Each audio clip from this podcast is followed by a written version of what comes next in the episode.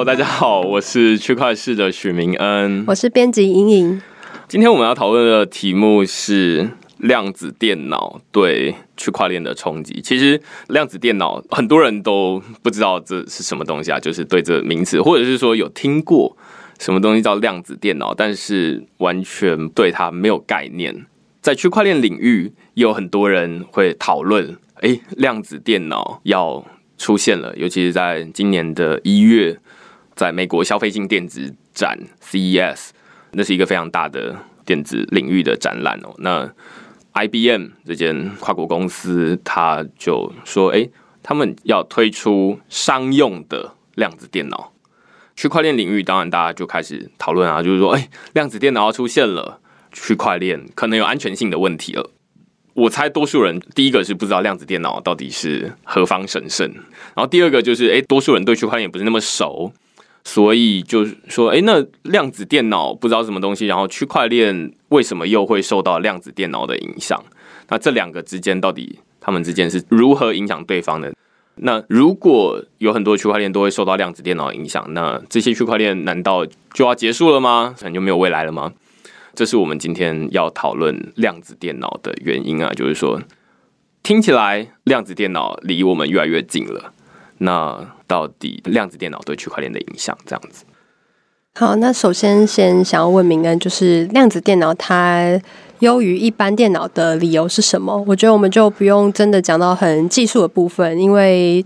大部分的人可能也没有办法就真的很了解，比如说零一零一种运算的方式，但是我们可以用更比喻的方式来协助大家了解什么是量子电脑。就是说，相较之下的话，它可以做出什么样不一样的东西？对，其实我自己也不是量子电脑专家，所以它其实有非常多物理学的知识在里面哦。但是我可以大概说一下它是怎么运作的啊，就是说量子电脑大概是什么东西？它其实长得。一点都不像我们普通家用的这个电脑主机那样，它看起来非常的像是一个不知道可能在天文台里面看到的那种科学仪器，你可能看到之后你还是不知道它到底是在做什么用途。那也必须要有人跟你解释说，哦，它是一个量子电脑，你才会觉得哦，原来。也有电脑长成这个样子啊，所以这是它的外观。那它现在非常大一台，所以你可能需要一个房间来装下它，就有点像是我们古时候的这种超级电脑，很像就是国家乐厅里面最大那种乐器。对对对对对对对。那总之它叫量子电脑。那它的到底厉害在哪里？它其实是一个很擅长复杂运算的一台电脑。那为什么它很擅长复杂运算？难道我们现在的电脑就不擅长复杂运算吗？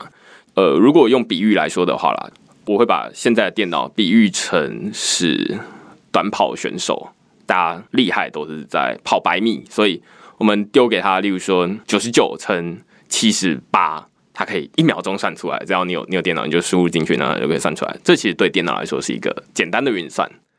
那什么是复杂的运算呢？可能是例如说，我要知道一九二六八三七二八。是哪两个数乘出来的？对，是哪两个数乘出来？它的子因数分解，这于是就有很多种可能，而且电脑它要去尝试，然后说，哎，那这两个到底是有哪些指数、哪些因素？然后它到底怎么乘出来会变成两位或者是三位这样子？电脑其实它遇到这种情况，它也是要去尝试，只是电脑它要尝试的速度比人还要快得多。我们可能就是我们要纸笔。或者是给你一台计算机，你还是要一个一个慢慢算，所以这其实电脑运作方式也是一样的。那量子电脑它特别的擅长这种高速运算，所以我会说，如果我们把简单的运算当成是比较短的跑步，有点像百米竞赛，那看到底谁跑得快。把复杂的运算，像刚刚这种非常复杂，可能比这个复杂的多了。我刚刚举的这个例子，可能对。电脑来说，可能还是觉得太简单了，比这复杂的多。越复杂运算，把它当成是跑马拉松。那所以，简单运算是跑百米，复杂运算是跑马拉松。那我们现在家里的这种普通的电脑，其实每一台都是跑百米的高手。要他做很复杂运算的时候，就有点像是要百米选手以百米冲刺的速度去跑马拉松。任何一台电脑都会跑到死，就是很累啦。电脑很累的方式，可能是它过热，它电费很贵。你会发现，这其实就是我们如果大家身边有这种曾经在挖比特币或者在挖以太币的矿工，他们的电脑就是这个情况。我之前家里也有以太币的矿机电脑在挖矿，它就是很热，风扇运行的很快，因为它想要散热，所以很吵。然后我家的电费暴增了二十倍，所以电费很贵，所以它用电量很大，就是复杂的运算对现在普通的电脑来说就这么累。那量子电脑它因为它的原理不一样，刚刚说普通电脑它是百米的高手，它的观念就是哎一起跑就要冲刺，但是量子电脑它是跑马拉松的选手，所以它的观念可能不是一起跑就冲刺，而是它要维持节奏，它要维持呼吸，慢慢来，它才能跑得快，跑得久。那所以这两个观念上本身就不一样。所以，当一个百米的选手跟一个马拉松的选手在一起跑一百公尺冲刺的时候，当然马拉松选手会输。所以，量子电脑并不是任何地方都完胜我们现在的普通电脑，而是它遇到简单的问题的时候，它其实未必有优势。只是它遇到很复杂的运算的时候，它会比我们普通电脑还要来得快得多。越复杂的运算，量子电脑的优势就越大。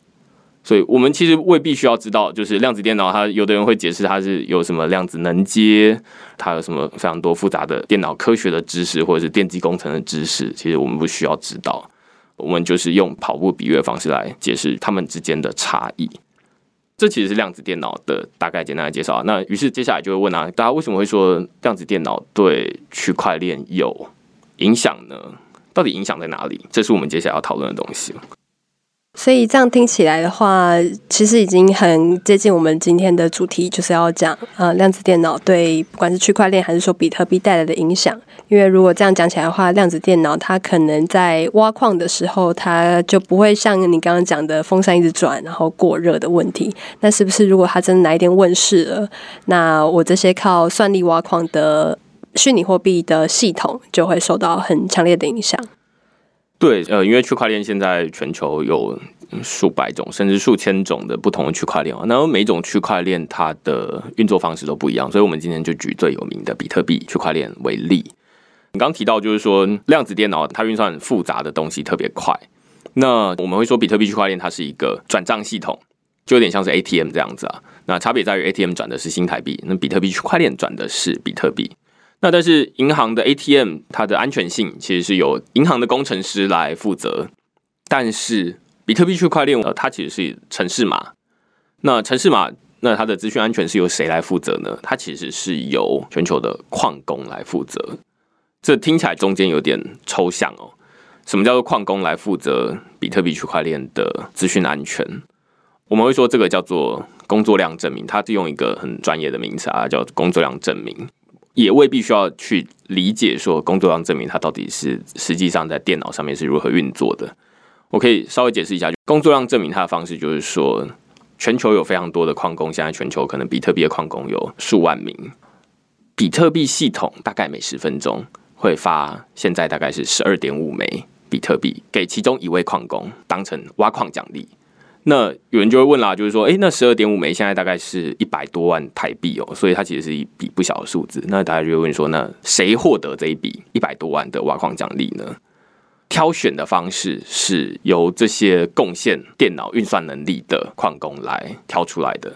只要你是全球数万名矿工里面第一个解出复杂数学运算式子的人，那你就可以获得这个挖矿奖励。所以你的电脑运转的快或慢就很重要。你如果是一个普通的家用电脑的话，那你当然是不太可能获得挖矿奖励，一百多万就跟你没关系了。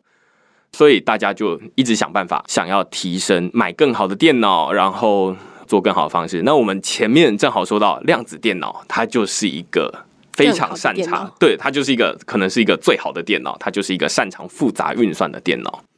那所以这才是。根本的原因就是说，量子电脑为什么会影响区块链？第一个最主要原因就是它的运算能力会远高于现在的所有的普通电脑，因此有点像是哦，那接下来好一段时间挖矿奖励全部都由他独得了，大家会觉得不公平啊？怎么可以都是由他独得？那所以这个是大家第一个最主要担心量子电脑对，特别是比特币区块链的冲击，因为比特币区块链它是采用刚刚说的工作量证明这套机制，比的就是谁的电脑算得快。第二个，其实量子电脑对于现在区块链还有另外一个冲击啊，就是同样也是举比特币为例哦。如果我要转账给你比特币的话，你要给我你的比特币的收款地址。那只是这个收款地址，它其实是由你最初的一串私钥。我会说你的私钥有点像是你的印章，那印章上面刻什么名字是爸妈取的嘛？那所以这是定义，定义就没有没得问这样子。所以私钥也是一样，私钥这个密码换出你的收款地址，那这个是有密码学的原理来保护。密码学基本上就是想说，哎，那让普通的电脑，让我们现在全世界的电脑都没有办法在一个人类还活着的时间，它可能是一个数十亿年，或者是一个非常长的一段时间，你都没有办法用现在最强的电脑算出来。所以它就能够确保你的私钥私钥的安全。对，我们就可以，哎，那我要转账给你，你就给我你的比特币账号的地址，我就可以转账给你。但是如果量子电脑的出现，这个就比较危险了。就是说，原本要用数十亿年才能算出来的东西，现在可能数秒钟就算出来了，可能比较夸张一点。于是就等于说，哎，我请你把你比特币的收款地址给我，你给我地址，我就知道你的私钥。这个可怕的程度就有点像是我在 PC Home 上面买东西，然后我给对方我的银行账号，对方就猜得到，就能算出我的账号的密码是多少，那他就可以领走我里面的所有钱。所以这当然很可怕。这是量子电脑对区块链的第二个冲击。第一个冲击是它让挖矿变得不公平。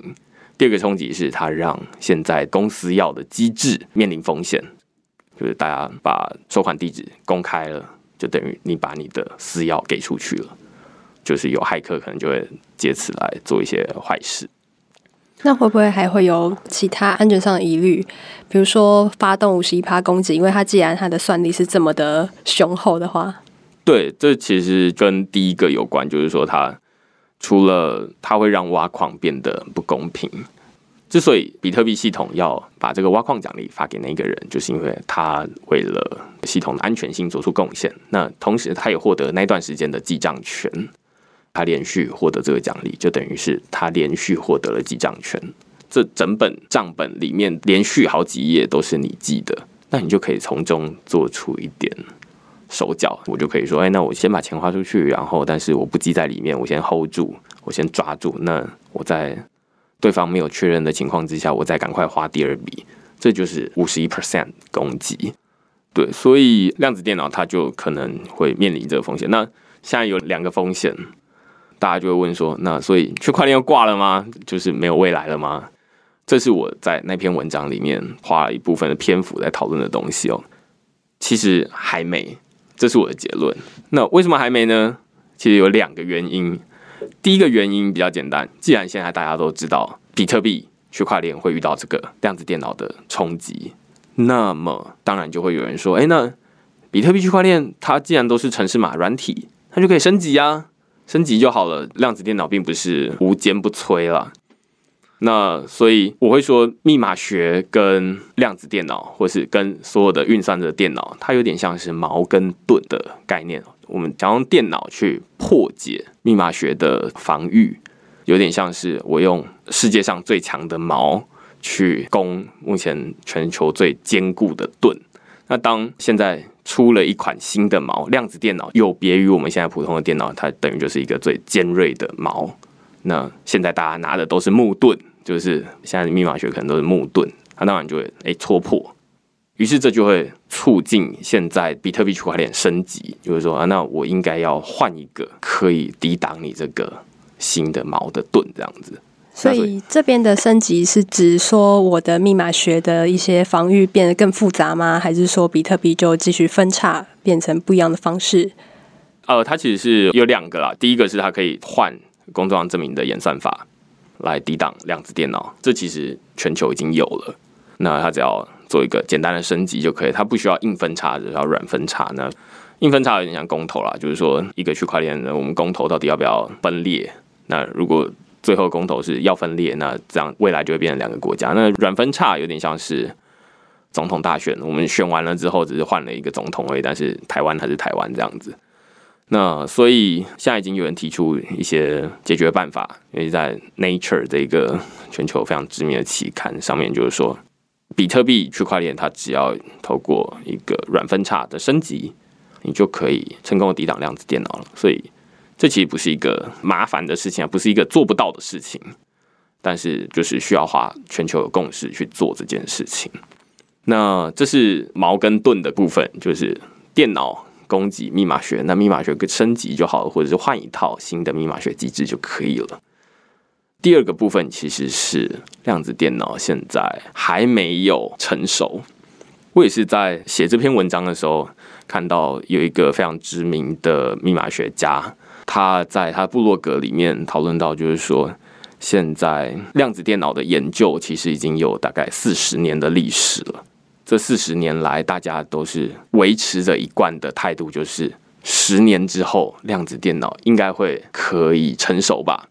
但是这个预估一直没有缩短。换句话说，从四十年前大家就觉得十年之后量子电脑应该是成熟了，即便到了现在，他的这篇文章其实在二零一八年的，就去年的九月写的。他一样觉得量子电脑要成熟，其实还是要十年的时间，它才能够运算能力超越目前的普通的电脑，或者是说远远的超越现在普通的电脑。目前我们市面上可以看到的这些量子电脑，其实都是在实验室里面。可能我认为啦，包含 IBM 这个商用的量子电脑，它可能在多数的情况之下。还是没有比普通电脑还要来的强，所以换句话说，没有前面讨论到它这么厉害。它只是一个有长跑观念的跑者，但是量子电脑本身还不成熟。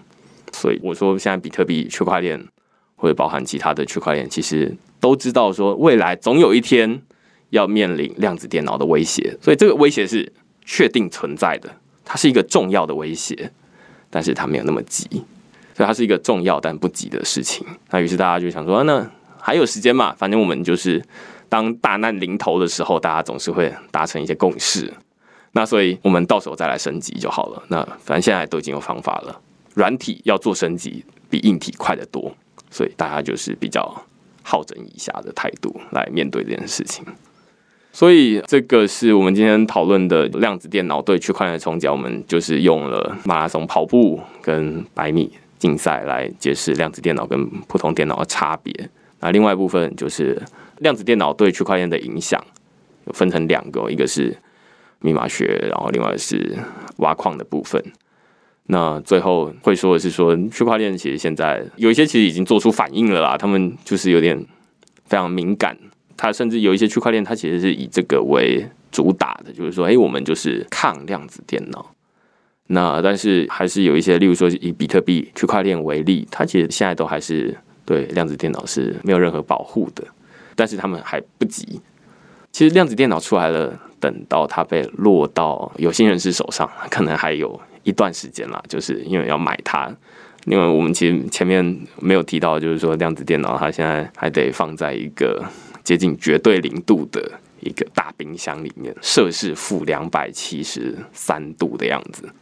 对，所以它是维护的成本非常高啊。你要开机，它要现在量子电脑甚至要让它稳定运作，都是一个挑战。它不像我们现在普通电脑，就是开了它关机，反而觉得哎，这个电脑怎么这么烂？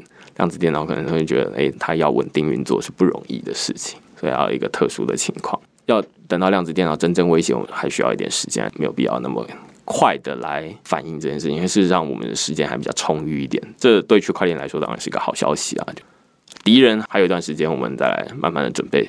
对，所以大家不用太过担心。对，那这就是我们今天的对量子电脑跟区块链的讨论。那如果你喜欢我们的 podcast 的话，欢迎订阅我们，然后可以帮我们评分，分享给更多人。那如果你有对区块链更有兴趣的话，也可以到我们的网站参与我们的试阅活动。对，留下你的 email 就可以收到我们的三篇试阅。